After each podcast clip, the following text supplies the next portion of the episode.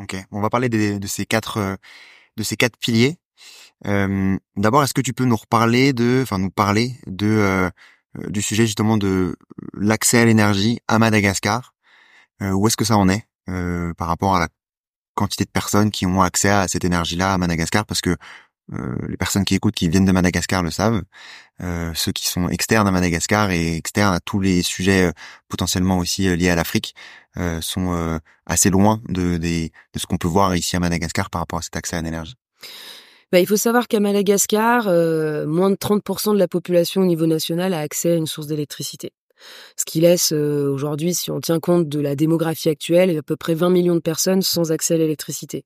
Quand on considère uniquement les zones rurales, le taux d'accès à l'électricité tombe aux alentours de 15%. C'est l'un des taux d'accès à l'électricité les plus bas en Afrique. Donc c'est un vrai enjeu euh, sociétal, économique évidemment, et environnemental. Euh, pourquoi? Parce que sur la partie de la population qui aujourd'hui a accès à l'électricité, une grande partie est encore euh, produite par des sources thermiques, alors que Madagascar dispose d'un énorme potentiel de production évidemment solaire. Euh, mais aussi hydroélectrique.